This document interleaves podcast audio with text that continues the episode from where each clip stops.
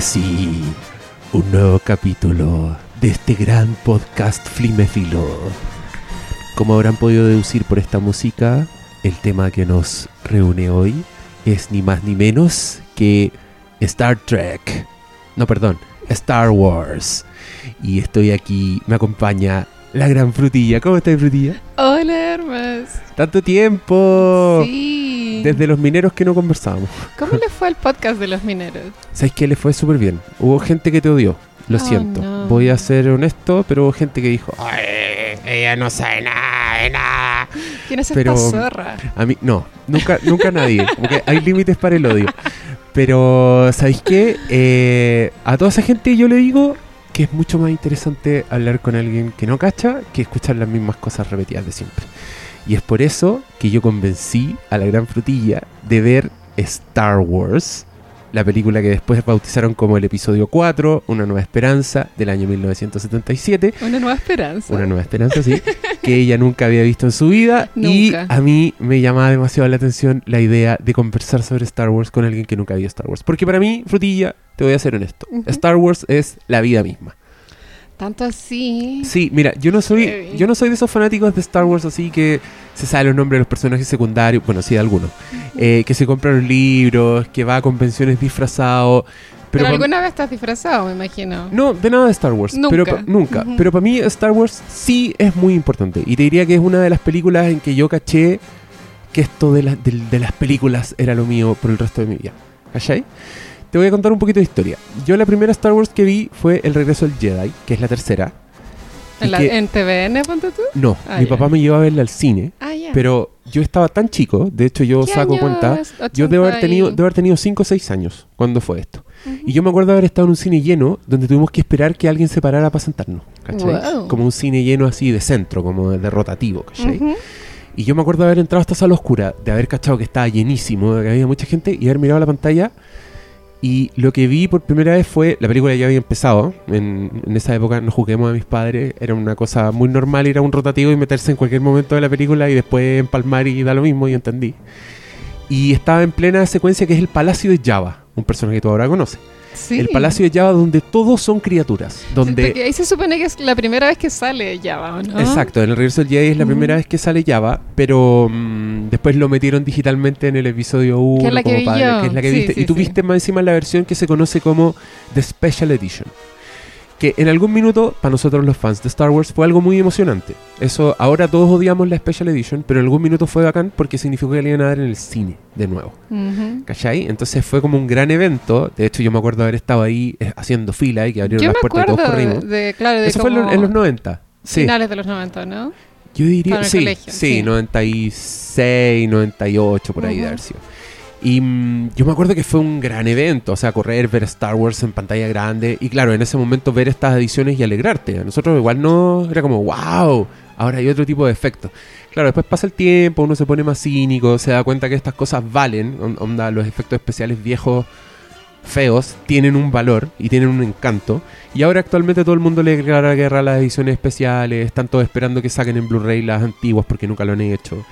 Y Ah, de hecho wow. circula por internet un torrent que se llama Despecialized Edition, en que alguien se dio la paja de hacer toda la restauración, toda la hueá digital bacán, pero sacarle las hueas agregadas. La media pega. Es la media pega. Y de hecho hay como en páginas web como comparaciones cuadro a cuadro de lo que tiene la Despecialized Bien Edition. por esa persona. Sí, bien por esa persona, por el legado y porque esa fue la versión que me repetí yo para este podcast. Así que estamos Ah, con... Ay, la viste hace poco. Sí, la vi hace poco. Puta, yo la vi hace ya como un mes, que sí que la Puta, tengo que súper estamos que poco no. fresca. Pero voy a tratar de acordarme de lo más que pueda. Bueno, pero lo que, lo que yo le quería decir a estos señores que se enojan porque, no sé, mi coanimadora puede que no sepa los datos o puede que nos hable de algo como Star Wars como si fuera la primera persona que habla de Star Wars en su vida, para mí eso tiene un encanto y tiene un valor. Y te hace ver Star Wars de nuevo desde otro punto de vista, así que para eso estamos acá. Gente, Jedi's, usen la fuerza, acompáñenme. Tú eres un Jedi, ¿cierto? no, yo soy Porkins. ¿Qué por ¿No te acuerdas de Porkins? ¿De Pee Herman? Es uno, no, es uno de los pilotos que es el gordito. Y que en la, en la batalla final le llega un bombazo y muere gritando. Puta, no me acuerdo. Y yo encuentro súper ofensivo que el, el único personaje gordo de Star Wars se llame Porkins. No, pensame esta Java, que uno eso mórbido. No, pero ¿no? Java es una criatura, no es un humano gordo. ¿no? Oye, yo quiero saber primero background. ¿Cómo fue que... mm, ¿Qué sabíais de Star Wars cuando empezaste a ver Star Wars? ¿Por qué la viste? ¿Solo porque yo te dije o...? o- Sí, Dale, dale. sí, por curiosidad igual. Como me imagino que es de las cosas que uno tiene que hacer en la vida, ¿o no? Sí, como, como- ver Star Wars o... Leer, Eh, leer Crónica de una muerte anunciada. Claro. Como cosas que hay que hacer. Hay que hacer esa cosa, ¿no? Y bueno, y mm, yo tengo un hermano mayor y mi hermano nunca fue fanático de Star Wars. Mi papá tampoco, entonces no estaba muy familiarizada con la situación. Mi pololo tampoco le gusta, pero la vio cuando niño igual. Pero no es fanático. ¿Qué, qué escaso ese hombre? Es, es un bien... De hecho, la vio en TVN cuando la daban, qué sé yo, en los Y- 90. Y nunca le interesó mayormente. No, nunca le gustó mucho, porque él tiene razón, como que siento que es como, el furor es como una generación antes que la nuestra, que tal vez es la tuya, no Ah. sé. Sí, puede ser. Que ahí, claro, fue la cagada, ¿no? Como el acabose, me imagino el haberla visto cuando niño, Sí. pero ya adolescente, no sé. Bueno, y la, eh, le pedí porfa que me la bajara por torrent, porque no está en Netflix. No. Pero va, va a llegar, va a llegar a Netflix. En Netflix hay cosas muy bizarras, igual. El otro día encontré torrente.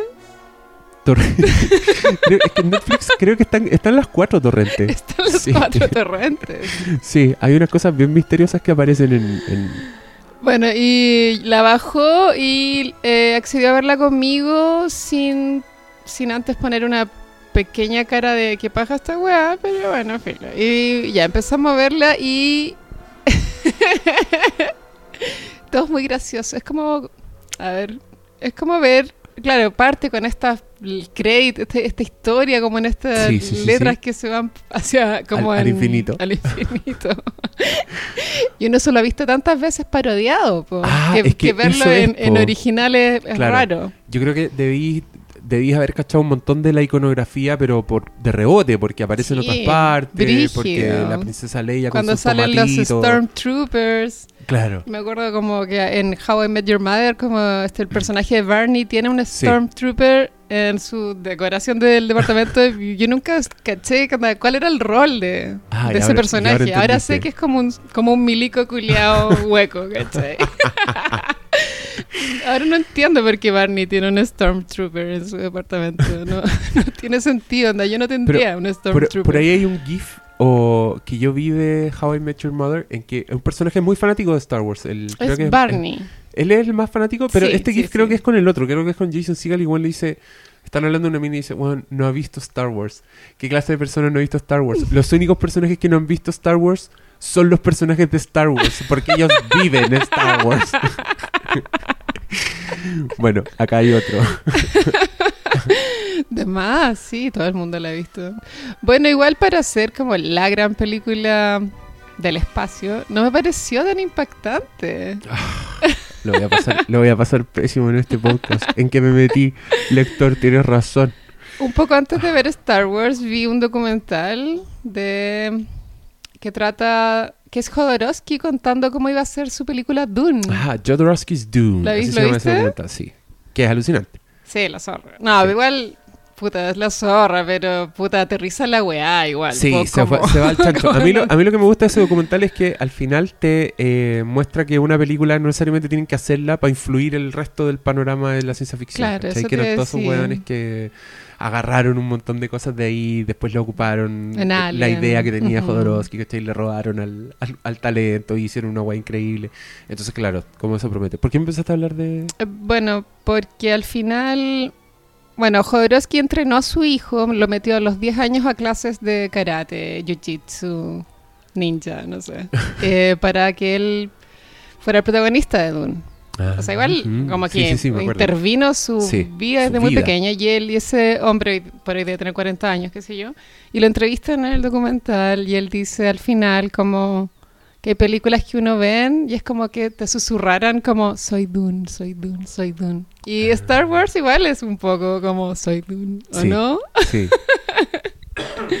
Por las ideas que tenía Jodorowsky, que tampoco eran tan de él Sí, tampoco. pero cu- cuando tú decís que es la gran película del espacio que no te pareció tan espectacular, ¿te- ¿a qué te referís? ¿Te referís un poco a la ciencia ficción? Es la Porque primera igual aventura intergaláctica, ¿o no? es- es- o sea, es la primera que pasó a la gran masa y como con esta con este lenguaje cinematográfico nuevo que al final inventó un poco George Lucas, ¿cachai? Y que el weón cambió la historia del cine porque inventó este blockbuster con efectos especiales, con weones jóvenes protagonistas, weones bonitos, ¿cachai? Que fue como un poco el, el trance del cine de los 70 que era ultra realista, como ultra sucio, a los 80 que eran más glossy, como que trataban de colgarse del, del éxito de Star Wars.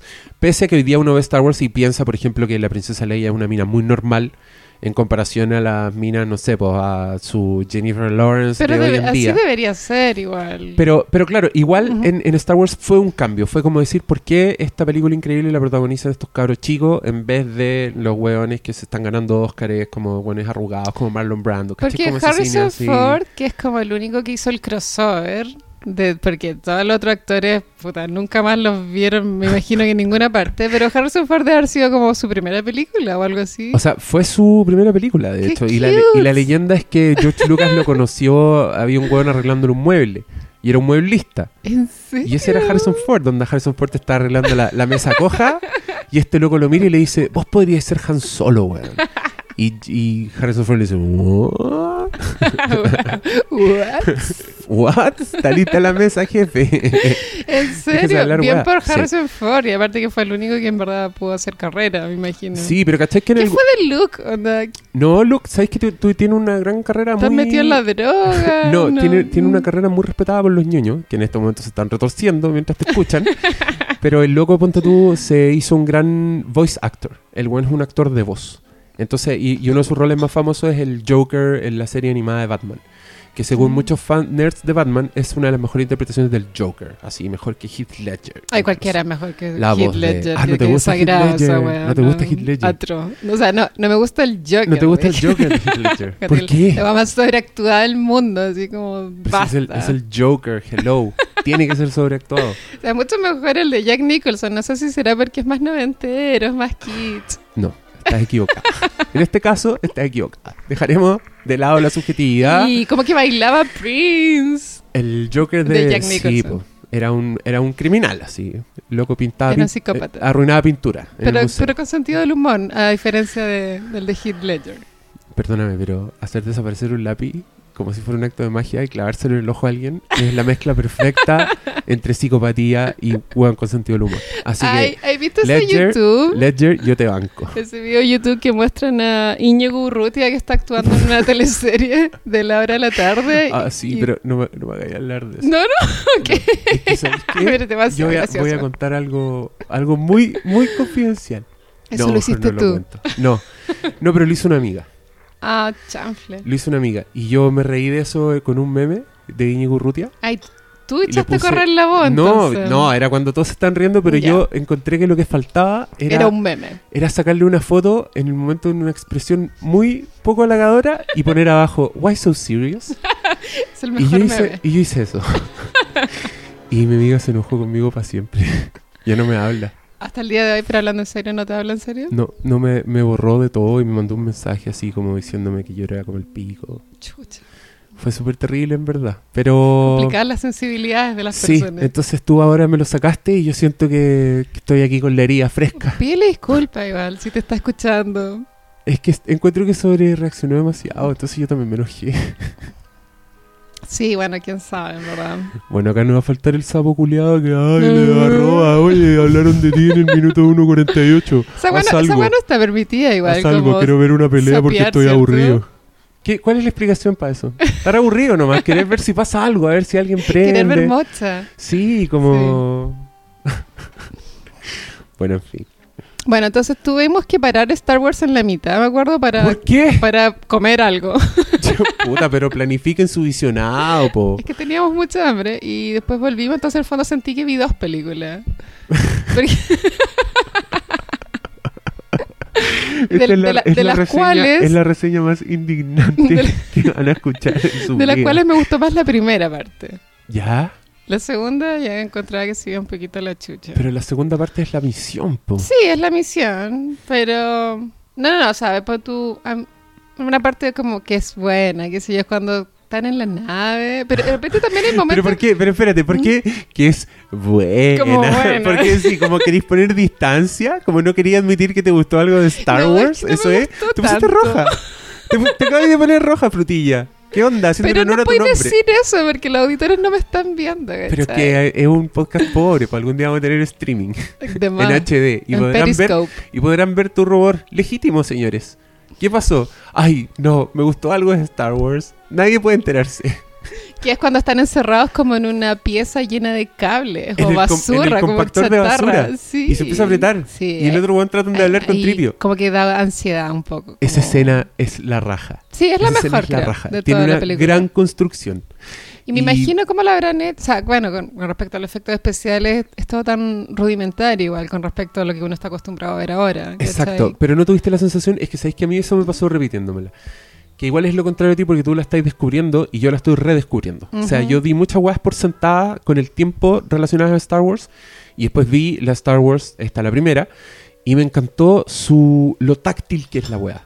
Siento que eso es puro cine de los 70, traspasado como a la imaginación, al- a conceptos de fantasía, ¿me cachai?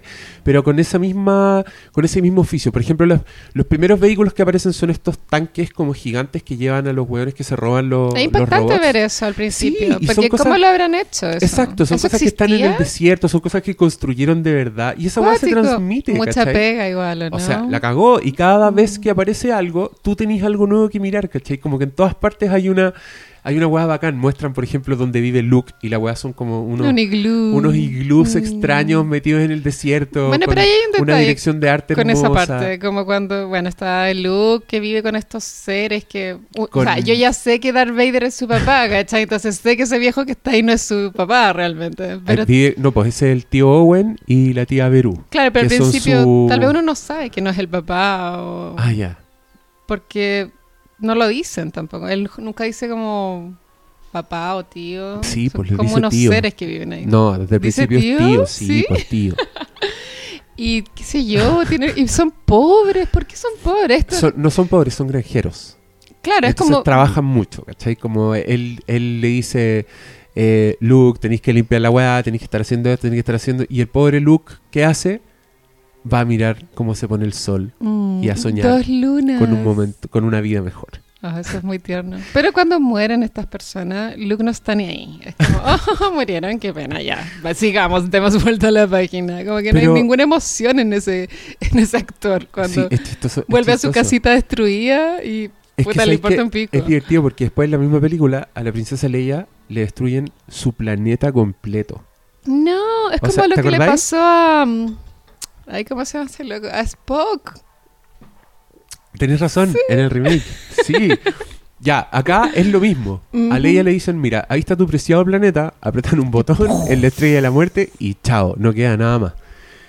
Y la loca tampoco tiene mucho tiempo de luto. Ay, más pico, que como continuemos. todo el mundo. Y de hecho me encanta después un momento que yo creo que habla muy bien del personaje de Leia. Cuando matan a Obi-Wan, cuando él se sacrifica sí. y le llega este sablazo y el one se transforma, se desvanece en el aire, Luke queda muy triste. Empieza que queda más triste que con Sí, los po, tíos. Sí, sí, que sí, él queda también, más afectado. también los tíos, hay que decir, eran unos explotadores culiados. O sea, tenían ahí al guacho trabajando. y más encima no lo dejan desarrollarse como persona. Ya, en cambio Obi-Wan es el primer weón que este pobre pendejo conoce que le dice, ¿sabes qué? Te voy a regalar este sable láser porque te tengo fe. Espérate. Pero tampoco es que le tuviera fe, porque Obi-Wan igual Luke. sabía que era el Sí, hijo de pero Darth le dice, Vader. Luke, tú puedes llegar lejos. Tú puedes ser un gran guerrero, puedes encontrar... No, ahí la música me cagó la onda. pero le da todo este discurso que después a Luke lo afecta y el bueno está mucho más triste que con la muerte de los tíos y Leia se da el tiempo de consolarlo y de ponerle una frase en los hombros, pese a que Leia acaba de morir su planeta completo y es la que tendría derecho a quejarse. No, está ahí, siendo una gran princesa. es lo que estoy tratando de decir. ¿Por qué empezamos a hablar de esto? Y la ley, yo pensé que iba a pinchar con Han Solo igual, ¿o ¿no? Pero para allá va, po. Ah, Ah. igual no encontraste que pinchaban. Yo, pensé, o sea, yo vi que pinchaba con los dos, era como un trío esa cuestión, pero no Sí, sabía para dónde poco. iba. Pero igual es la mirada al final en las medallas, la de Han Solo igual es como... Igual es mucho más mino, igual. O sea, todo el rato. Obvio. Es el, es el vaquero, pues, es el Sí. weón que además... es- ¿Qué te, qué te pareció Han Solo? Eso, cuenta. Bueno, después de la escena de la basura, la otra que más me gustó es cuando están en la cantina. Sí, la cantina Lo cual es muy bizarro porque llegan a una cantina. Esto me imagino que es en un futuro, es una distopía, ¿no? O es como, bueno, están en el futuro. No, no, Ah, están en el futuro. No, de hecho la primera frase que aparece en pantalla es A long No time en ago in a galaxy far, far away. Chucha. Eso significa hace mucho tiempo. Estamos en Y el pasado. Entran al bar, a la cantina, y tocan como música de los años 20, como Charleston. ¿Por sí. qué? ¿Por qué George Lucas anda? ¿Por qué en su cabeza pasa que en un planeta lejano, en una cantina, van a tocar Charleston? Como- y unos monos. Pero no encontré que lo más lindo de Star Wars es justamente cómo te ponen en un contexto que es futurista todo el rato, tu, tu confusión tiene una razón de ser. Ujú. Se lo ponen a weas que son milenarias, que son de tradición, que es una historia de guerreros samuráis, básicamente, weones que pelean con espadas, weones que son magos. La fuerza no es una wea científica, es una wea mágica, ¿cachai?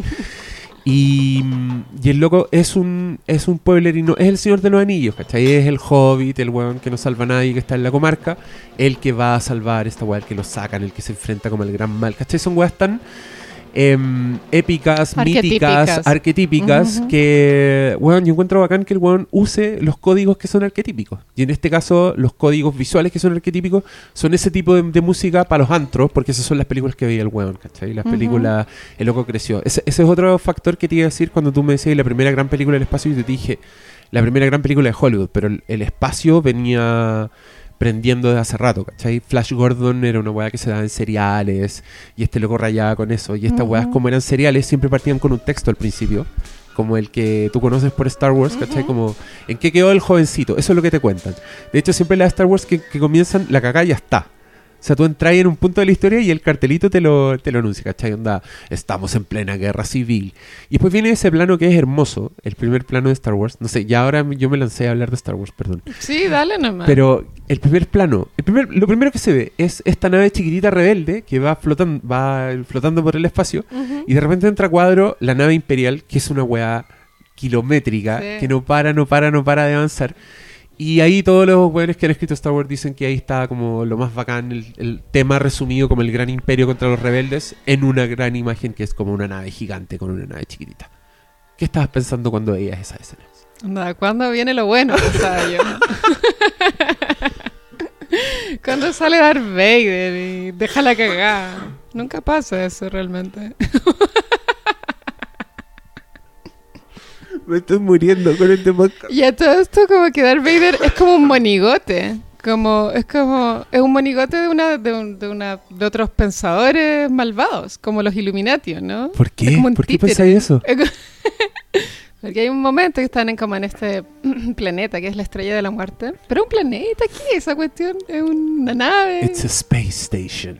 Eso dice Obi-Wan. Dice, that's no moon, that's a space station. Ok, eso es como satélite, algo así, ¿no? Sí, claro, una estación espacial redonda. Y muestran una sala que está llena de hombres viejos con cara de estar muy chatos y hartos de todo. Y está Darth Vader ahí como tratando de darles en el gusto. Sí, ¿Por qué eso? es verdad. ¿Quiénes son esos Illuminati ahí controlándolo todo? De hecho, yo me acordé de eso que yo mandé un tweet por cuando me la estaba repitiendo, que Ujú. fue que me di cuenta de que Darth Vader no es nadie. es en un la primera. Es como El buen- Pinochet un Es un- poco. sí, es un funcionario más dentro de una organización maléfica y Exacto. que el weón más encima es un representante de una weá que todos los demás creen que es extinta y que es ridícula. Que es la fuerza. ¿Te acordás cuando el weón habla y dice siento una presencia y todos los demás es como por Darth favor. Vader, por favor. No nos vamos a detener a hablar de estas cosas obsoletas, ¿ya? Es muy por favor. Y esa weá es la raja.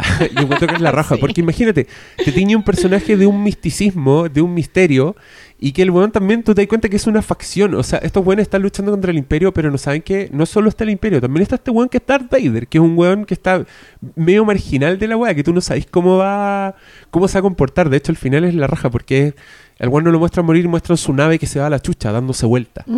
Y para mí eso también es, eh, te habla N del personaje, que lamentablemente duró solo esa película. Porque después lo cambiaron. Después era distinto. ¿Cómo era después? Después era como el que tú estás pensando. Ah, como ¿cachai? un el weón bacán. El weón que va a entrar y todos se van a cagar de miedo. cagada. Claro, y el loco mata a, los milicos en la otra. La- Ujú. El milico no le hacen caso, el weón los ahoga con la fuerza y los mata. Y después Chuta. y asciende al weón que tiene al lado. Y le dice, ya, ahora tú eres el almirante. ¿cachai? Y el otro weón queda como paloyo. Sí. Claro, pues y el weón la lleva, ¿cachai? Nadie lo contradice nada. Pero en la 1 el loco es un monigote, es un funcionario más el, el Pinochet. La cara visible. Pero lejos su traje es el mejor. O su sea, traje, su, traje su voz, loco, su, su estampa, que esa weá. ¿Alguna vez uno le ve la cara a este caballero o no? Sí, le veis la cara y. Pero da lo mismo, no es el punto. Adentro está hay un viejo rancio así. Viejo, así, Sí. asqueroso. Sí, que es chistoso porque después tú podéis sacar la cuenta de cuánto tiempo pasó entre las anteriores, porque después la hicieron y, y muestran el nacimiento de Luke, por ejemplo. El- ah, Entonces tú cachai que hace 30 años quedó la gran cagada, fue la gran guerra de los Jedi. Entonces esa weá no tiene ningún sentido. Que el, el milico en la estrella de muerte le diga, no vamos a hablar de estas cosas obsoletas. Es como, weón, es como que te le dijera ahí obsoleto algo que pasó en los 90, ¿cachai? Como sí, el sistema de creencia era el mismo, la ciencia no dio grandes cambios. Bueno, pero no vamos a hablar hoy día de cómo George Lucas se disparó en el pie con esas precuelas y agregando tonteras. Vamos a hablar de Star Wars, que es la película que vio Frutilla. Em, no, es que justo te quería hablar de George Lucas, pero ya, pero dale. quería preguntarte si tú acaso tienes alguna teoría de por qué este señor nunca más pudo darle el palo al gato. Em, es que no, no sé si... No ¿Es sé si posible tener vivir una existencia en que tenéis como un exitazo tan monumental y después nunca más volver a ¿Sabes hacer algo qué? ni siquiera relativamente bueno? Es que sabéis que gente lo ha relacionado con esto. Yo creo que es la teoría más aceptada por Ujú. todos. Me Estoy poniendo científico con la wea. Que es que George Lucas tuvo mucha resistencia para hacer las tres primeras películas. No le querían dar plata, no creían en el weón, ¿cachai? Le ponían supervisores encima, le acortaban el presupuesto, el loco Ujú. tuvo que poner ingenio, tuvo que contratar más gente. La 1 la dirige él, pero la 2 y la 3 la dirigen otros weones y el loco se mantiene como guionista y productor. Chuta. Igual es como el cerebro de la. Ujú. Pero los ejecutores son otros, ¿cachai? Como que hay más manos, hay más colaboración, se nota como más, más dificultoso el proceso. Pero para cuando el weón hizo las precuelas, el loco tenía control absoluto, era dueño del estudio, hacía absolutamente todo lo que quería, y las weas son desprolijas, ¿cachai? Son despelotadas, como que no están bien pensadas. Está Jar Jar todo-. Claro, hay como tienes como esos tiros al aire, ¿cachai? Entonces muchos dicen, claro, mezclado primero el ímpetu de la carrera de un buen joven, de un buen visionario, mezclado como con la pausa del viejo millonario que ya lo tiene todo y que puede hacer todo, ahí estaría el desbalance en la fuerza. Pero la idea es toda de él, seguro. La idea es toda del seguro, pero claro, también tiene esas tonteras, punto tú que el buen repiensa cosas y agrega datos que dan lo mismo. en Bueno, como en esta que vi yo, bueno, después de verla vi un video en YouTube que te muestra como los cambios más desagradables que tuvo. Sí, creo que el era- de Han Solo, ¿no? El disparo, Eh, eso sí, habla. eso te iba a decir, lo dejan solo, pero igual yo la vi, pero no encontré que era nada para tanto. Pero ¿Tú qué opinas de ese cambio? Yo opino que, eh, claro, pues que el Han Solo de los 70 es el weón que mata al otro weón, se lo echa. Sí. Y que tú nunca lo percibís como un acto inhumano del weón, porque el otro loco es un marciano que habla en un idioma y que es una máscara de goma. Entonces no es lo mismo que le disparara a un humano y sus sesos volaran. Claro. Tú lo procesáis distinto. Y para mí es, el- es como la movida varas del vaquero, ¿cachai? Como Ujú. este un weón que no le importa nada. Y un weón que en adelante tú apoyáis igual. Como que yo creo que en ese minuto Han Solo se transforma en el héroe de la weá. Como que ahí tú decís, ya, este weón la lleva. Como Ujú. que, que bacán que este weón va a ser el que va a llevar al viejo con el pendejo y se va a enfrentar al imperio. Es cierto. Pero claro, el weón en algún minuto decidió que el otro mono iba a disparar primero. Entonces que el acto de Han Solo iba a ser en defensa personal, más que un ataque. Y esa weá te mata completamente al personaje. Y, Lo- y la entrada, pues. Claro, no- lo deja fome, entonces ahí Ujú. todos reclamaron. Y es tan tonto que entre, ya, después de todo el rechazo que sufrió y del mismo pensar la weá, lo volvió a cambiar para una nueva versión que después salió, fue la que salió Pero en muy DVD, inseguro ese Sí. hombre. ¿cierto? Sí. Y ahora sí hizo como un movimiento de cabeza, Ya. entonces dispara al mismo tiempo. y Han Solo se hace como un Michael Jackson para el lado así, y pasa el rayo. Qué Lo cual es aún más absurdo, si me preguntas a mí. Hay que ya cort- amarrarle las manos a ese señor, Sí, ¿no? quítenle, desenchúfenle el computador, distráiganlo, como con un cascabel así. Dijo George, acá, acá. Bueno, y Eh, después de eso bajan solo a hablar con Java de Hat. Ya, que eso también es nuevo. Y él entra, bueno, y sale un gusano gigante. Es, es muy impactante esa escena igual, para Pero mí. un, pero es un efecto especial de mierda. Es un, es un Sí. mono digital sobreimpuesto. Después supe que era una cuestión puesta después, pero de- ahí trataban de explicar, igual estaba en inglés, no entendía muy bien que Han Solo hablaba como con un empleado de Java de Hutt. Eh, en esa escena, no hablaba con Java de Hutt. No, no, no, no. Hablaba con Java, pero lo que hacían es que cuando se hizo Star Wars, Ujú. Java era un humano. Era un guatón, como con abrigo de piel, y así iba a ser. Sí, a George Lucas después se le ocurrió que ¿Qué Java fuera una criatura. Obvio que es mejor que sea una criatura. Entonces lo que hicieron en esa escena fue ponerle este gusano digital horrible a la actuación del humano encima. La weá. Por eso se ve tan mal. Y por eso Java está parado. ¿Qué esa weá? ¿Por qué está parado? ¿Por qué, por qué se mueve como una babosa de, de, de monitos? Una babosa. Sí, cuando era mucho mejor que fuera este ser que, que no se puede mover, que no puede hacer nada, ¿cachai? Que es el que aparece después, que, que es un mono, en verdad, es un Ujú. títere, es una weá de goma que se mueve, que interactúa con lo que toca a la princesa Leia. Y esa weá es bacán. Y es una weá gigantesca, así asquerosa. Es, un, sí. es como un, no sé, como esos besos mórbidos que no se mueven. Como el hombre más gordo del mundo, es un Claro, mexicano como- y pesaba 500 y kilos. que solo movía los brazos y como Sí. un ejercicio. ¡Ay, qué terrible esa no, weá! se bajo el pico. ¿Tú ¿Habrán- viste ese programa? Sí, pero ¿habrán existido esos gordos en la época que a George Lucas se le ocurrió Java? ¿O habrá sido No, al revés? Los hueones se no. parecen. ¿El arte imita la vida o la vida imita el arte? Es lo que estoy tratando de preguntar. Yo creo que esos gordos que uno ve en Estados Unidos, como que esa cuestión es muy de los 90 igual. Sí, Por el, por, fue más adelante. por el boom de la comida chatarra. Sí, es verdad. Pero heavy. Bueno, y eh, eché mucho de menos a Yoda. No, Tú esperabas es que ver esperaba ayuda. todo el rato que saliera Yoda. Porque es como el más cute, ¿o no? Pero ten- Como que chiquitito y muy sabio, adorable. Pero no sale. Es el, es el maestro, el viejo maestro oriental. ¿Dónde sale po. Yoda? ¿En la 2 o la 3? Sale en la 2. Ah, ya. Por primera vez.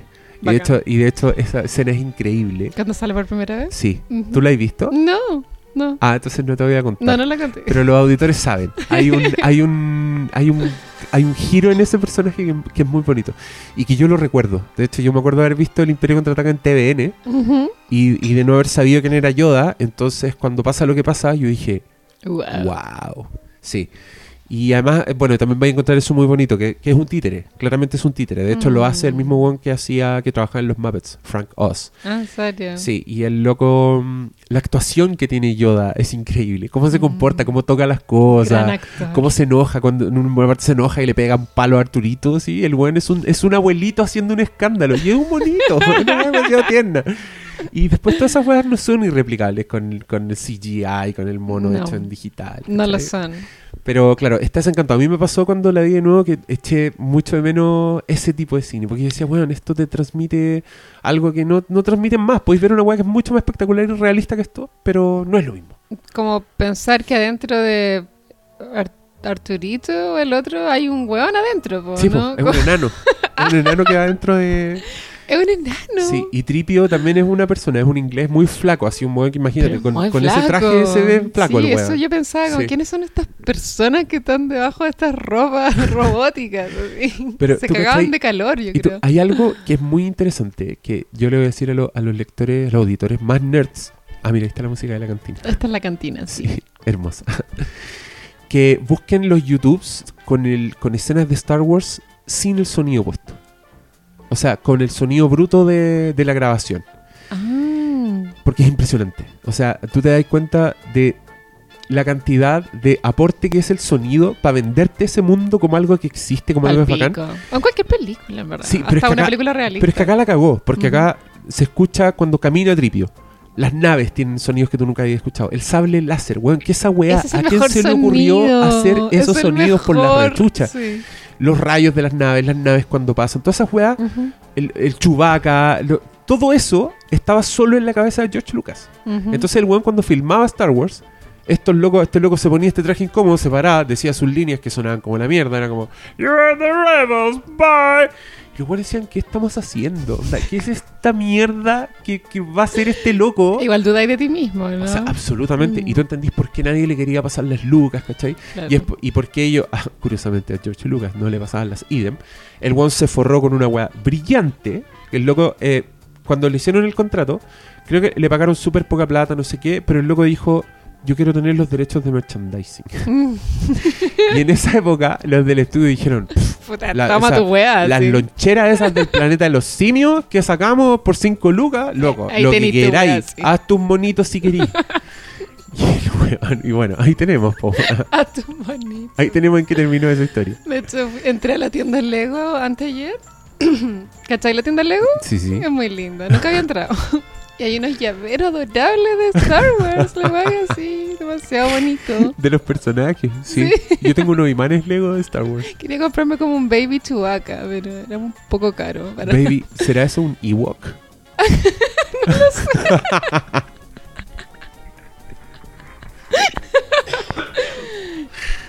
¿Qué son los Baby. Ewoks? Baby Chewbacca. Son, Baby los, son los ositos de peluche guerreros que aparecen en la tercera.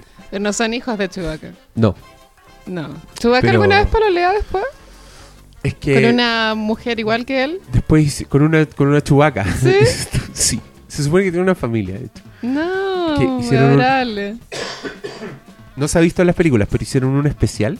Un, un spin-off. No, hicieron un Mm. especial navideño en los no, 70. Me encanta. Y que es una vergüenza para George Lucas. El weón quiere destruirlo, le carga. Y en verdad es una weá malísima. Así que salen los personajes como Han Solo dice: Hey, Chewbacca, tenemos que ir a tu casa para Navidad. Lo pone a celebrar Navidad. No tiene sentido. No. Y tiene actos musicales. Y bueno, ahí se conoce la familia de Chewbacca. Y Chewbacca es un hombre de familia, está Es casado. un hombre de familia, por supuesto. Oh. Monógamo. No, no se anda subiendo las perras como, en la galaxia. como Han Solo. Como Han Solo, que es un cochino. Es súper cochino. De hecho, por ahí apareció hace poco un escándalo, así como que alguien, no sé si el guionista o alguien declaró que Han Solo era casado. No. Mientras pasaba Star Wars y fue como todo así como... Eran graciosas las discusiones como, obvio que va a ser un hombre casado, es un pelafustán, está en la galaxia. ¿Ustedes creen que alguien como él se mantendría soltero? Y era como, ya, ¿qué, le, qué, qué estamos hablando? Me encanta. Me encanta que existan esas discusiones. Sí, hay mucho. Oye, yo... mm, Ah, les voy a aprovechar de contar a mis auditores. Voy a aparecer en una antología de cuentos de Star Wars, que va a aparecer en octubre con Editorial Planeta. Le pidieron a muchos nerds, a muchos nerds del nerd set chileno, de estar Ortega, Nicolás López, Baradit, todos escribieron un cuento de Star Wars.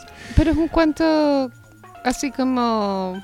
Era- como- Era tema libre, pero alrededor de Star Wars. O sea, te decían, puede ser un ¿Estás cuento... usando los personajes de Star Claro, Wars? puedes usar los personajes ¿En de Star cualquier Wars, contexto o en Claro. el contexto? es lo que quieras. Ah, ya. Puedes hacer un cuento sobre ver Star Wars, sobre personajes que les gusta Star Wars, no Ujú. sé, sobre George Lucas. Cual- el pie forzado es que tenga que ver con Star Wars. Y yo escribí un cuento ¿De Chewbacca? de Ewoks. Ah, de Ewoks. de estos ositos de peluche guerreros. Así que, queridos lectores, si quieren leer ese gran cuento, ¿Y quiénes son los Ewoks? ¿Es como una precuela de los Minions? los Ewoks, de hecho, Chewbacca, su raza, es un Wookiee. Ya. Y en la escena, en la tercera película, hay una batalla en un planeta que es un bosque. Ujú. Y George Lucas quería que fueran Wookiees, que mostrara la raza de Chewbacca siendo guerreros. Pero descubrió que eso era casi imposible, porque mucho disfraz, mucho hueón gigante, entonces decidió Ah. hacerlos más chicos. Chuta, ya. Y dijo, en vez de Wookiees, van a ser estos monitos nuevos, que son como unos ositos, Ujú. Y les puso Ewok, que igual es parecido a Wookiee. Ujú. Y son, básicamente son ositos de peluche guerreros. Sí, son unos tierno, teddy bears. sí, y, y a muchos les cargan y todo, pero yo los encuentro a la raja. Y de hecho, el- uno de, mi- de mis escenas más que más me conmueven de todo Star Wars es Ujú. una escena que muestran con dos Ewoks. Que no voy a decir qué pasa, por si cuando veas el regreso del Jedi para que te emociones. Ujú. Y que esos dos Ewoks son los protagonistas de mi cuento. Con eso les digo todo. Ah, ¿Pero Así que- son homosexuales? Escribí fanfiction. No, no voy a dar más Ok, spoilers. ok. Pero Oye, todo esto sí tripio es homosexual igual, ¿no? sí, yo creo, además es como un gay símbolo a esta altura. Sí. Tan refinado, tan educado, tan... tan... Era súper amariconado. y es soñado además. Está dorado, está brillantísimo siempre, impecable. Sí. Como con, como con un potito apretado. así. Un poquito enamorado de, de Arturito. Sí, esa es una relación de... Son frenemies, así. Yo creo que... Son como- frenemies. Sí, pero son adorables. Es una gran dupla. Es como. Toda película espacial necesita como ese toque robótico adorable, ¿o no?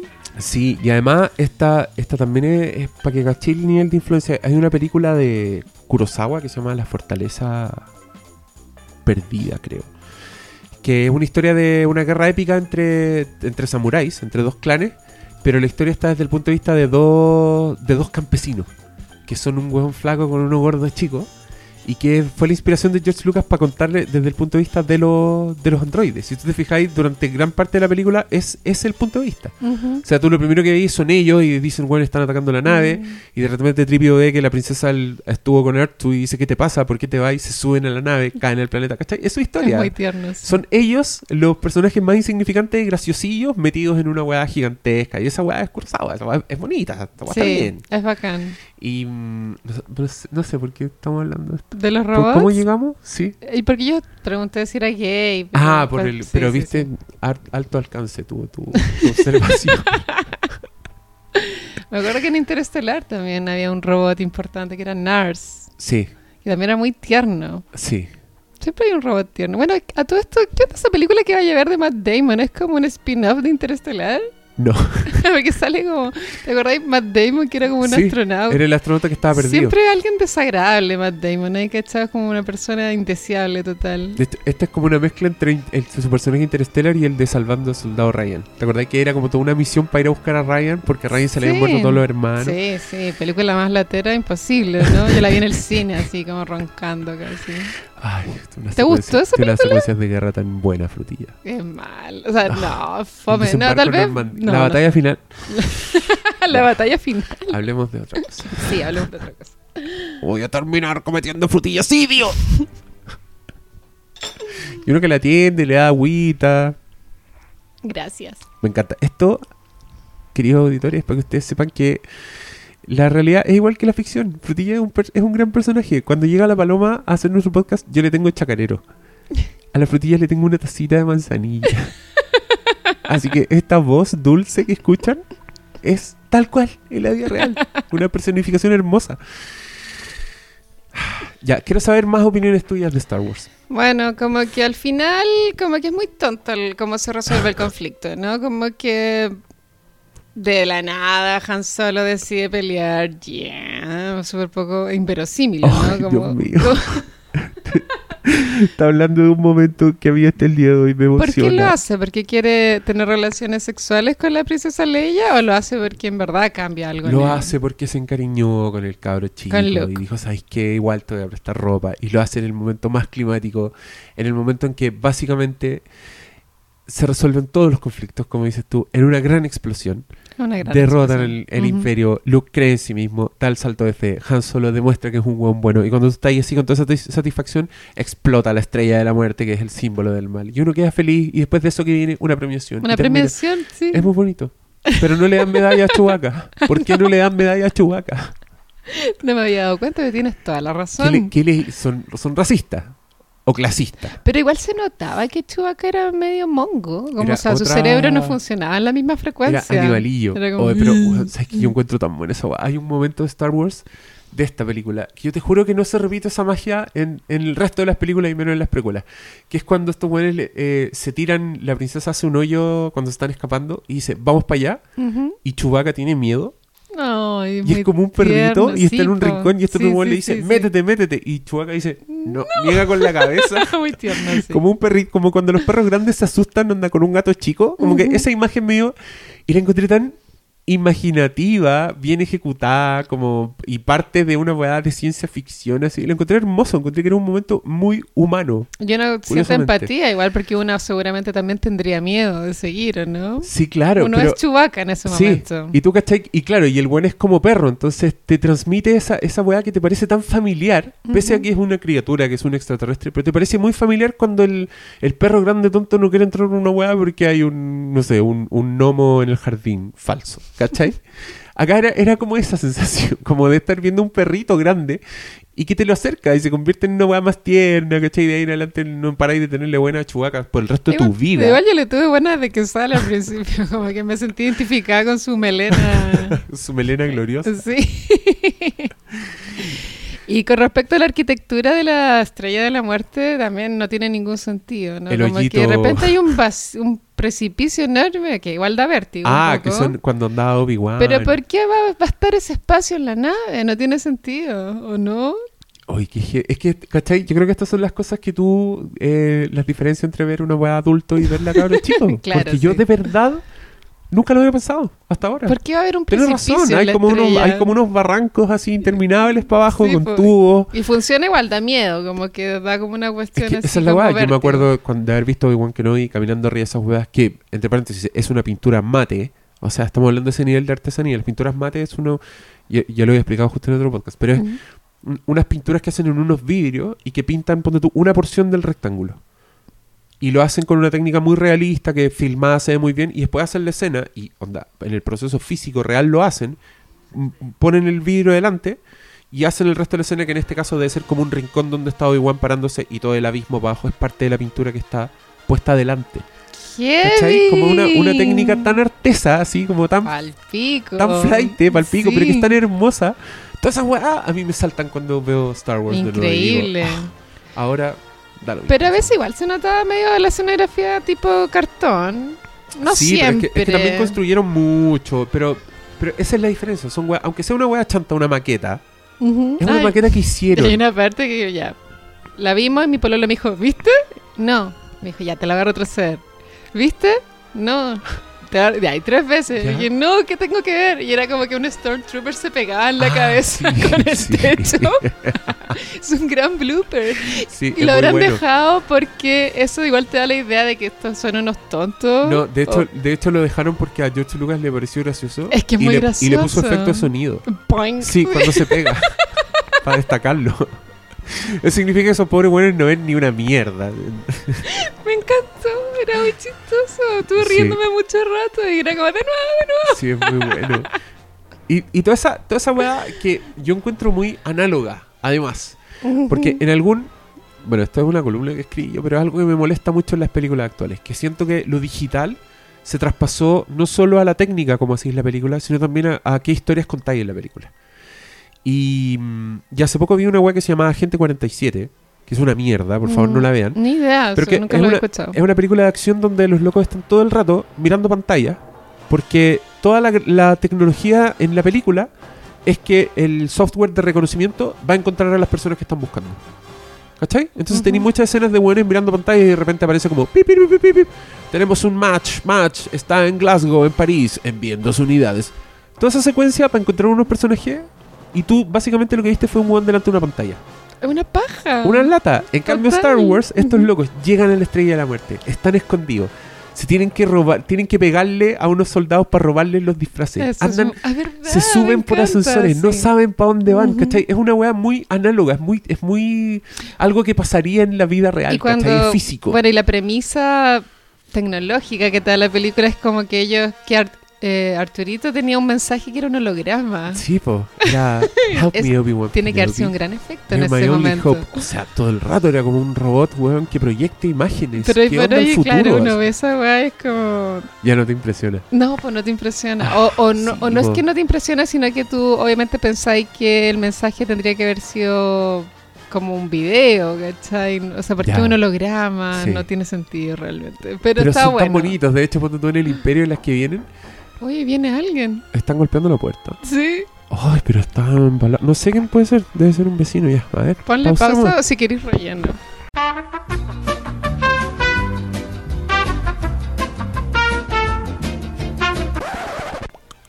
Bueno, les pedimos disculpas a los queridos auditores, pero venía mis, mi vecina a echar las pelotas. ¿Es como No. la presidenta de la junta del edificio o algo así? ¿O es como una vecina random? Sí, eh, creo que es del, es del gobierno. Tien- Tiene jerarquía. Sí, tiene, tiene alcurnia la vieja. No sé qué hace, pero mm, organiza estas cosas. Bueno, ¿de qué estamos hablando? Que yo vivo en el mundo táctil, pues yo vivo en el mundo táctil donde las cañerías se rompen, donde la, corre la humedad por las paredes. Entonces yo espero ver ese tipo de cosas en las películas. Y cuando veo a unos hueones que los está aplastando un compactador y yo veo que los está aplastando y que hay fierro y agua y los hueones... Piensa que están en una nave, están en una cloaca, como si la agua fuera un castillo. Daba asco igual. Y son cosas milenarias que uno se identifica y que las procesa como reales, ¿cachai? Esas weas son bacanes. George Lucas dejó de pensar en esas weas. En las precuelas son todos los locos hablando en el Senado, ¿En dando serio? conferencias, hablando con pantalla. Más grandilocuente. Claro, y uno se empieza a aburrir y no sabe por qué, y te sentís mal y decís, esta película es mala, no podéis cachar por dónde va la cosa. Pero yo creo que va por este tipo de, de, de, a- falla en transmitirte experiencias que son básicamente humanas y ahí te desconectáis y lo pasáis pésimo. De más. Y vaya a ver cuando salga esta nueva Star Wars, que es como la 7. Sí, le tenemos mucha fe a esa película. Pareciera que recupera todos estos valores de los que hablamos. De hecho, los trailers es muy... Gente corriendo, sí, como gente sudando, explosiones. Viviendo la Y aventura. aparece Chewbacca y Han Solo viejo y, y los buenos aparecen en ese trailer y se te llenan los ojos de lágrimas de la pura emoción. Han Solo viejo. Sí. Wow. Mil años igual, ¿no? Y Chewbacca no tanto, porque no envejece, envejecen distinto, ¿tú? Qué tierno. Son Wookiees.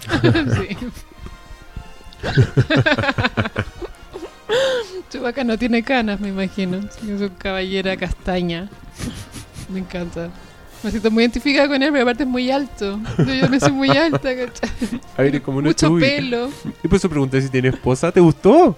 ¿Te gustó Chewbacca? No, me sentí identificada con él.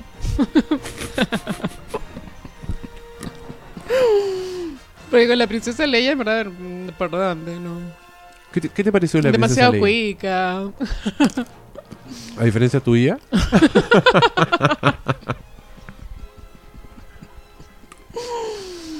Y mm, lo que me gusta de ella es que como que mm, ella en verdad tiene la convicción de lograr su objetivo y lo va a lograr cueste lo que cueste. Bien por ella. me gusta eso. Y la tenían secuestrada y yo no sé dónde la sacaron. ¿Por qué estaba secuestrada ella ahí? la sacaron de la nave al principio, po. Ah, no caché. Ah, ¿verdad? Ya, Sí. pero frutillo. Que la vi hace como un mes, po. ya, pero. No puedo creer que viste una película por primera vez hace un mes y no te acordáis tan bien como yo que la he visto 200 veces a lo largo de 30 años de mi vida. Lo que me gustó fue cuando decían por primera vez Obi-Wan Kenobi y yo decía, ¿de dónde sacaron todos estos nombres tan raros, cachai? ¿De dónde está la- O sea, ¿se lo habrá imaginado este señor? Obi-Wan Kenobi, ¿qué es eso? ¿Cómo se te puede ocurrir un nombre así? Buena. Y Jedi también. O Han Solo también. Sí. No, Yoda. Un nombre... Java de Hutt. Y son, y son increíbles, son muy No, icónicos. Te, Son te- los mejores nombres te, vaya- te acordáis por siempre de esa Sí, weá. obvio. Hasta Jar Binks, es súper buen nombre. Sí, todo muy pegajoso. ¿Por qué? ¿Dónde George Lucas, tengo una banda, ponle el nombre, por Sí. favor. ¿Cómo se llamarán los hijos de George Lucas? Onda, John, Paul, unos nombres súper normales. ¿Tiene hijos George Lucas? Sí, mucho, mucha prole creo que tiene. Oh. De hecho, él dijo que inventó el personaje de Jar Jar Binks para, mm, para su hijo. Para que quería hacer un personaje que le gustara a su hijo. Después vino en YouTube que Jar Jar Binks es una cuestión ya detestable, así como que todo el mundo lo odia. Sí. ¿Por Mm. qué? ¿Es un imbécil? Es un imbécil, es un mono de animación desagradable, como su, su lenguaje es desagradable, es como un tribilín así que se mete en problemas, anda. Sin arriba. ningún sentido. Claro, se cae del caballo, ¿cachai? Como ese tipo de personaje. Y está hecho con el computador. Mucho. Y muy mal. Como que se ve muy falso, no tiene peso, como una weá que camina No, qué desagrado. sin peso. Sí, es muy. No, las precuelas pierden mucho, weón. Pierden mucho, sí, no solo en sí mismas, si las comparáis con las originales, pierden todavía Pero, más. Hermes, si te dieran la oportunidad de viajar en el tiempo, y viajáis en el tiempo y tenéis la posibilidad de detener las precuelas, anda, puedes infiltrarte y hacer algo para detenerlas, ¿lo haríais o igual dejaríais que existieran? Lo haría. Sí, las, de, las, Sí, las detendríais. Lo haría. Me pondría como mi misión personal, Ujú. decir, esta weá, yo voy a salvar a la humanidad esta weá. Viajar en el tiempo. Sí, y, mor- y morir ahí como un héroe anónimo, no Un reconocido héroe por total. nadie, pero es que nunca nadie va a saber, yo voy a ser No, un pobre weón. esa es otra línea de tiempo igual. Como Claro. que esta línea de tiempo igual seguiría. Ah, ya, bacán. sí, porque, ¿sabéis qué? En la, en la Star Wars que tuviste hace poco, hay una escena en que Obi-Wan le cuenta a Luke lo que era su relación con Darth Vader. O sea, se lo cuenta de manera encubierta, porque Sí. le dice, yo conocí a tu padre, no le dice que es Darth Vader. Sí.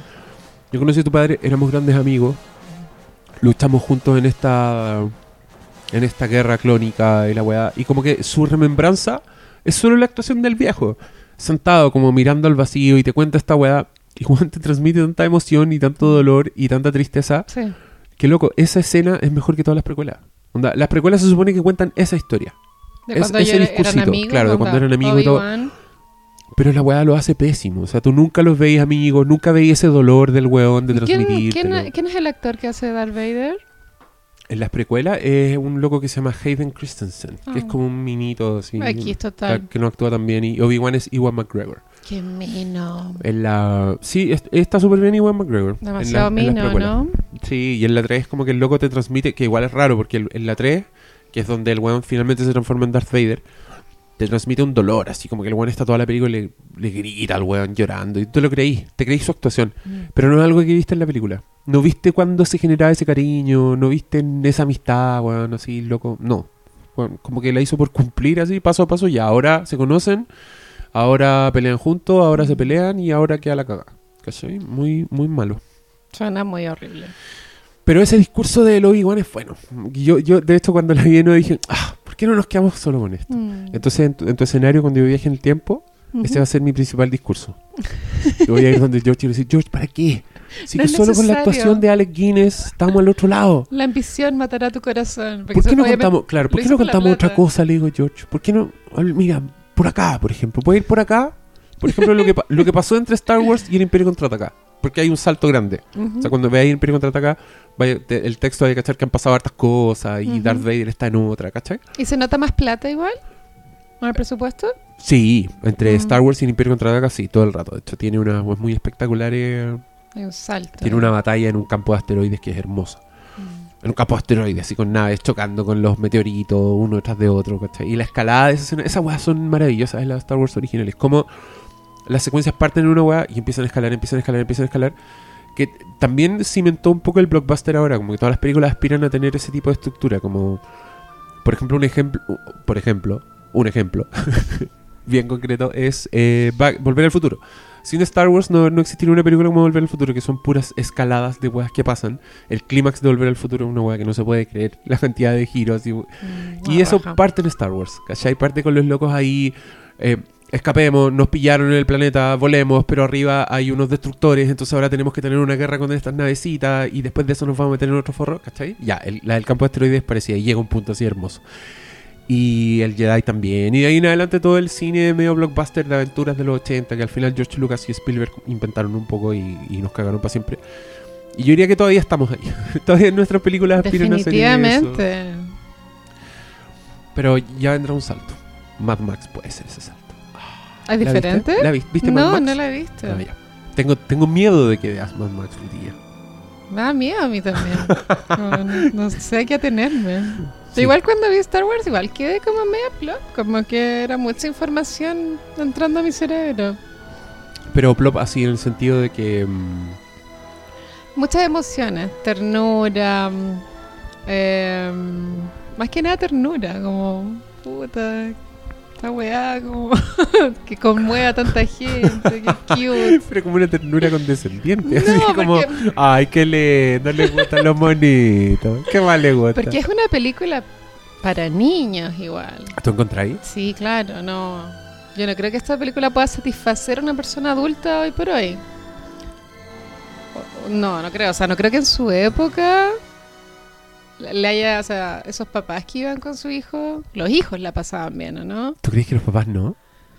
Pero está por ahí nomás, como cuando uno, qué sé yo, ve esas películas, qué sé yo, Cars, como... ¿no? Está en la misma altura. Como llevar un niñito a ver Star Wars es como llevar un niñito a ver Cars. No, pero Cars está hecho No, para niños aún más pasaste. chicos. Ni siquiera una Pixar, ni siquiera intensamente. No. Yo no Cars, te fuiste al fondo. No, Oh. pero muy por el contrario, creo que intensamente está hecha para adultos. Sí, no, intensamente, absolutamente está hecho para adultos. Pero Star Wars está hecha para los niños o preadolescentes. Sí, Entre no- 10 y no sé. 13. Pero, pero mis papás vieron Star Wars en el cine. ¿Y les ejemplo. encantó? Les gustaba mucho. A mi mamá le gustaba Mm. Star Wars. O sea, nunca para decir como "Ah, esta weá en mi- vida de ahora en adelante. Pero le gustó. Y, y me llevaron a ver la tercera. Y cuando la dan en la tele la veían conmigo. Mm. Y yo debo haber llegado a un punto en que yo ya veía más Star Wars y era como, ya, de nuevo esa weá. Como que debo haber, debo haber cruzado el límite que rompe el deseo. pero no era una weá así como, ay, dejemos que el niño vea sus tonteras. Es bonito. No, de ninguna manera. Porque yo me quedé pensando después de verla y dije, pensé que tal vez el éxito monumental que tuvo Star Wars fue que cuando fue estrenada, es como, creo que es como, o sea, sería como ya una razón sociológica de por qué tuvo tanto éxito y es porque en esa época existían demasiados preadolescentes en Estados Unidos debido al baby boom. Ah, ya, sí, tú decís que Y había, Había que- tanta... que- había, había un mercado Había un mercado gigantesco enorme, para claro. Star Wars que lo, catapultó más allá de sus méritos. es lo que digámoslo. pensé. Eso es lo que quieres decir, frutilla. Sí, esa fue la una de las razones que traté de explicarme a mí misma por qué había tenido tanto éxito. Porque la película es buena, pero no es la raja. O sea, por favor, convengamos eso. Ah, no, no puedo ser, no puedo ser, eh, no tengo objetividad en esto. No sé de qué estás hablando, frutilla. Para mí Ahora, esto es como, que me está dando miedo porque siento que mucha gente va a escuchar esta weá y me va a odiar mucho. Y como Sí, que sí. ya me está dando como angustia. ese es el eso. punto, queridos auditores, paciencia. ¿Cuántas veces han escuchado que Star Wars es maravillosa? Acá, lo que acaban de escuchar no lo habían escuchado nunca, para bien o para mal. Y aparte que Yo sé que a, les mí- duele elegir el potito, pero paciencia. a mí en general las películas de aventuras no me gustan. Entonces tal vez, claro, yo hablo desde esa vereda, ¿cachai? Desde la vereda de la ignorancia. No, de que no me gustan las películas de aventura. Me gusta el romance, la comedia. Eso me Y, gusta. y el romance y la comedia de Star Wars, ¿no te gustó? Claro, yo esperaba el romance igual, pero n- como te digo, nunca queda claro este trío amoroso entre la Leia, el Han Solo y Luke.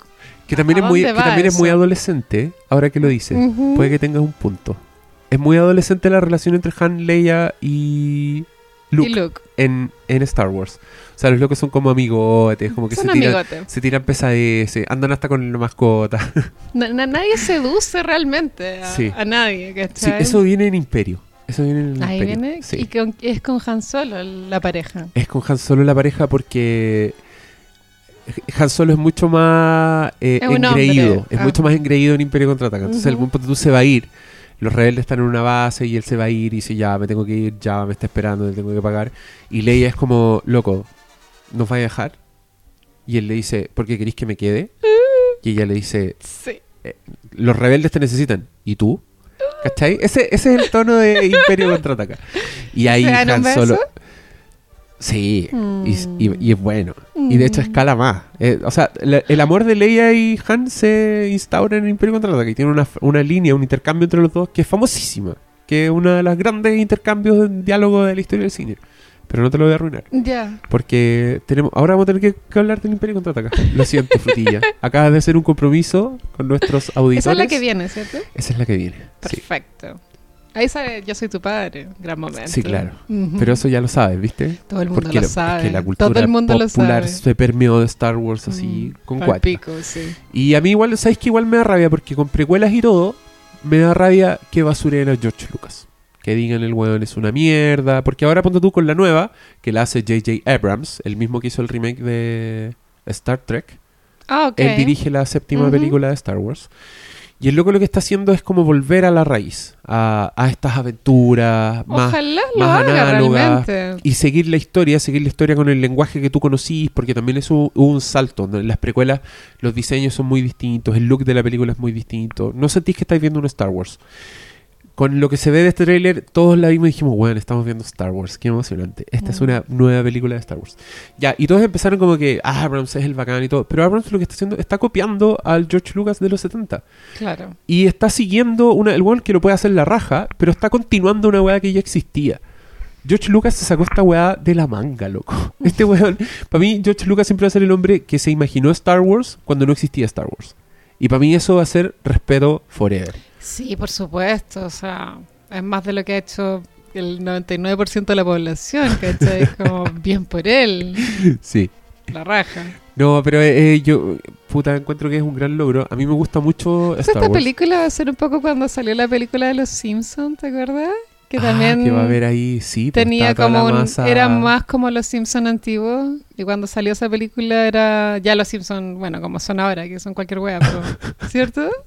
Sí, Y puedo ver, por eso puedo la ver esa película era buena. Puedo ver esa comparación.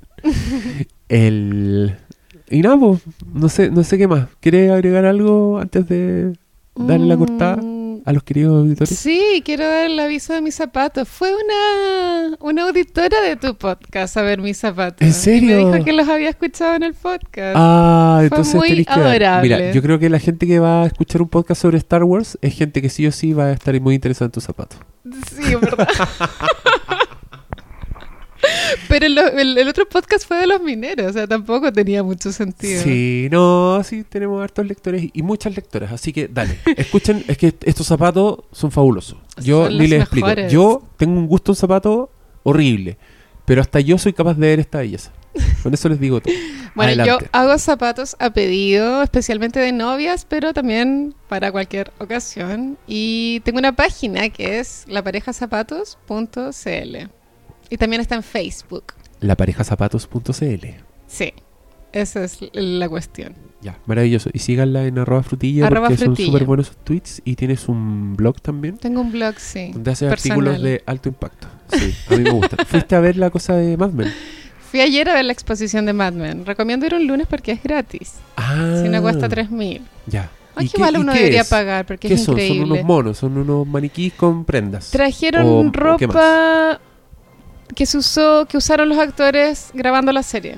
Entonces, yo creo que esto tiene, tal vez tiene más como a, a una que es mujer le gusta más, porque salen pues, tú, lo- los vestidos de Betty Draper. ¿Tuviste Mad Men, no? No. Ah, bueno, salen los vestidos de Betty Draper, salen los trajes de Don Draper, y tú es muy fácil dimensionar. Tú puedes dimensionar perfectamente cómo son los actores. Ah, Altos, bajos, chicos, como... Y es increíble, está excelentemente exhibida, o sea, la iluminación, la ambientación, la música. En cada sala te ponen un video de como en qué escena se ocupó ese vestido y tú decís, wow, onda, esta es la escena donde tomaban ácido y este es el vestido, onda, es demasiado bacán. Qué ¿cachai? bonito. Sí, es increíble. Ojalá vaya mucha gente, en verdad yo creo que ese museo es como que existe por amor al arte, ese museo no debe generar plata, ¿cachai? Como que existe solo porque los dueños quieren que exista, lo cual es muy noble y tierno, ¿no? Sí. Bacán. ¿Hay ido? No, no he ido nunca. Uh, una de Me, Michael me dieron Jackson. muchas ganas de ir a esta. Sí, debería haber ido a esa. Yo también, pero ni me enteré, como que tampoco tiene buena publicidad, encuentro. Si hicieran, deberían expandirse igual. Imagínate si hicieran uno de Star Wars, que haría la cagada. Que haría la cagada, sí. De hecho, ya han hecho exhibiciones de Star Wars y yo he ido y han sido bien poco satisfactorias, pero voy, po, obvio. ¿Pero Y tienen- acá o no? Sí, acá. Una Ah. vez hicieron uno en el Parque Arauco, al, al frente donde está ¿Y trajeron como Trajeron- elementos de la peli? Sí, eran mucho, mucha ropa, eran Mm. naves así, tamaño natural. Ah, igual que Eran, para la cagada. eran unos monos. Mm. Tení- y había gente disfrazada, por supuesto, había un Darth Vader, pero que era súper pro el weón, era muy grande, intimidante. Me gustó eso. Heavy. Sí, pero no, no tenía ese nivel, ese cuidado que estáis describiendo tú. Mm. Era más, era más circo la weá. de más. Pero ya, estupendo. Oye, ¿te comprometes entonces? ¿Va, va a volver para hablar del Sí, Imperio sí, Contraataca? voy a ver el Imperio Contraataca. Me voy Ya. a morar igual porque hay que pedirle a mi pueblo lo que baje la weá, después hay que verla. Ah, Yo te las paso, yo tengo, tengo la Despecialized Edition más encima. ¿Y esa es bacán? Es, es la sin los retoques, po. es mejor verla sin retoque. Sí, obvio. Mejor verla sin retoques. Búsquenlo. bueno, No, no adscribo a la piratería, pero esta weá no está. Así que es una, es- solo está en torrents. Búsquenla nomás. Tiene mi permiso moral. Yo me voy al infierno por ustedes. bueno, Frutilla, ha sido un agrado tenerte. gracias por invitarme. Cuando quieras. Que la fuerza te acompañe. Que la fuerza esté contigo. Adiós. Adiós. What did you like better, Jedi or The Empire Strikes Back? Empire. Blasphemy. Empire had the better ending. I mean, Luke gets his hand cut off, finds out Vader's his father, uh, hand gets frozen, taken away by Boba Fett. It ends on such a down note. I mean, that's what life is a series of down endings. All, all Jedi had was a bunch of Muppets. Shisa, Picha, Chewbacca.